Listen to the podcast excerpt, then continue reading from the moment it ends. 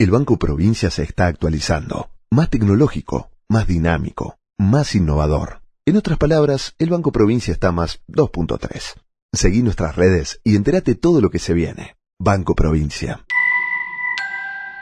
En este nuevo capítulo de Otros Ojos vamos a hablar de Massa, ministro de Economía, Sergio Massa, candidato o precandidato a presidente del Frente de Todo y su estrategia económica para llegar a las pasos.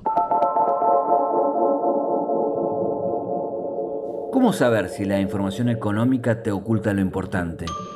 ¿Qué es lo relevante y qué es lo accesorio? ¿Qué hay debajo de una superficie en la que solo se ven dudas, miedos e incertidumbres? El desafío es entender para no confundir, descubrir para no engañar. En definitiva, mirar de otra manera lo importante de cada día, acerca de lo que sucede en el fascinante mundo de la economía política. La invitación es que te arrojes sin prejuicios a escuchar otros ojos, otros ojos, otros ojos. Puede ser que así la venda que oscurece se empiece a aflojar. Sergio Massa, después de algún momento que parecía que no estaba jugando abiertamente como precandidato o candidato único, como él aspira para las presidenciales de este año, como eh, el único referente presidencial del Frente de Todos, dio señales, dio señales en el sentido de que tiene que haber un solo candidato. Ahora bien, la pregunta es si ese único candidato es él o hay una única candidata que sería Cristina Fernández Kirchner y Sergio Massa en este juego de palabras estaría preparando también el terreno para ese anuncio. Dejamos eso de lado inicialmente porque la verdad hasta hoy no hay muchos elementos adicionales para definir qué es lo que puede pasar como las candidaturas del Frente de Todos, más bien de acuerdo a lo que dejan trascender y públicamente y no públicamente representantes del kirchnerismo es que hay que esperar al 25 de mayo donde va a haber un acto importante la 9 de julio, 25 de mayo que se van a cumplir 20 años de la asunción de Néstor Kirchner como presidente de la nación y ahí habría algún tipo de anuncio por parte de Cristina. Pero volvamos a Sergio Massa.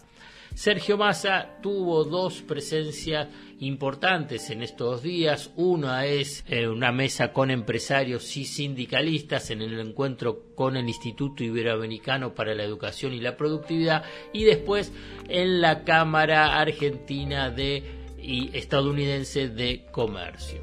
A mí me parece un aspecto interesante de mencionar, voy a juntar ambas declaraciones y no hacerlas separadas, es respecto a qué es lo que piensa y cómo visualiza Sergio Massa el tránsito del mercado cambiario hasta las elecciones paso. Un poco es esto lo que yo te adelantaba en la introducción. Punto 1.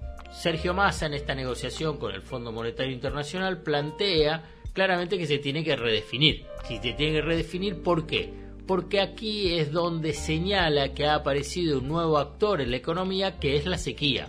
Sobre 43 millones de toneladas que Argentina pensaba exportar este año 2023, con toda la suerte va a terminar exportando 24 millones de toneladas. En términos de volumen de exportación, la caída es más o menos 17.500 millones de dólares. Esto sería como la versión entre comillas optimista, puede ser peor a nivel de la menor cantidad de dólares. Por consecuente, esto va a tener un impacto en las reservas, en la recaudación sobre los derechos de exportación, por consiguiente va a haber menos ingresos para el Tesoro Nacional y obviamente que da la idea o la sensación de que hay inestabilidad en el mercado de cambio y por consiguiente obliga al equipo económico a implementar medidas para tratar de compensar de alguna manera de alguna manera estos menores, este menor ingreso de los dólares.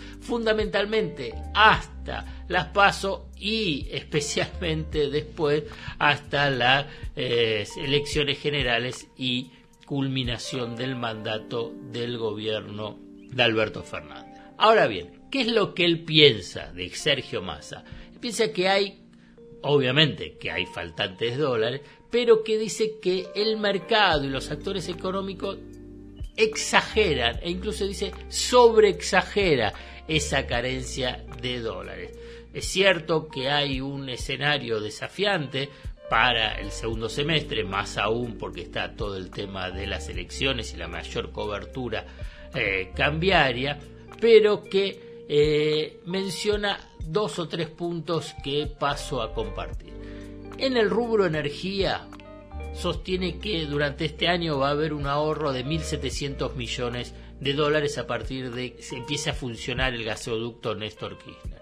Segundo, que hubo a partir de una decisión de adelantar la compra de gas natural licuado, el GNL, eh, que un adelanto y por, de compra y por consiguiente un ahorro.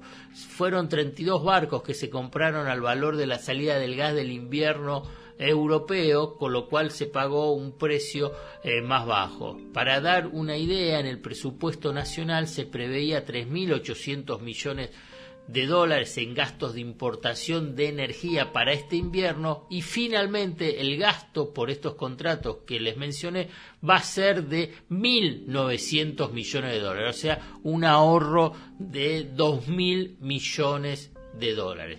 Entonces, calculen, dije 1.700 millones de, dólares, el ahorro a partir de que empieza a funcionar el gasoducto Néstor Kirchner, unos 2.000 millones de dólares que se ahorran por este la oportuna compra de eh, los barcos de GNL.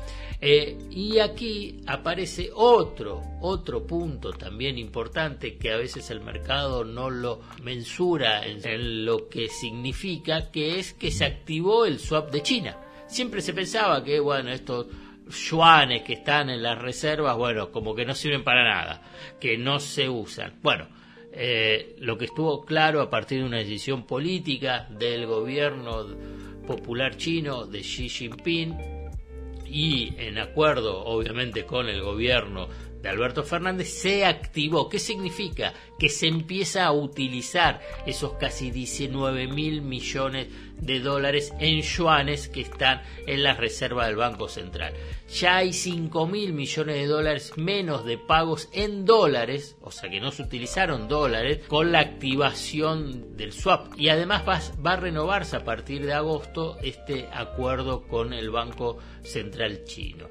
Eh, hay otra operación que está en marcha que todavía falta al definir sobre desdolarización en el comercio del el comercio exterior del sector automotriz y autopartista eh, y te digo es desdolarización o sea no utilización de dólares de las reservas entonces me parece que ahí es donde la estrategia que tiene Sergio Massa es de tratar de utilizar la menor cantidad de dólares del Banco Central, conseguir el adelanto, desembolso del Fondo Monetario Internacional y de esa forma, de esa forma transitar con estabilidad en el mercado cambiario hasta por lo menos las elecciones paso. Después veremos más adelante cuáles son los candidatos del oficialismo.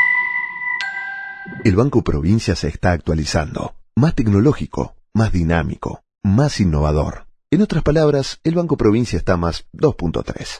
Seguí nuestras redes y entérate todo lo que se viene. Banco Provincia. Hasta acá llegamos hoy. Otros Ojos te propone escuchar algo diferente para entender algo diferente del torbellino de noticias diarias que nos atraviesa en el mundo de la economía política. Hasta el próximo episodio.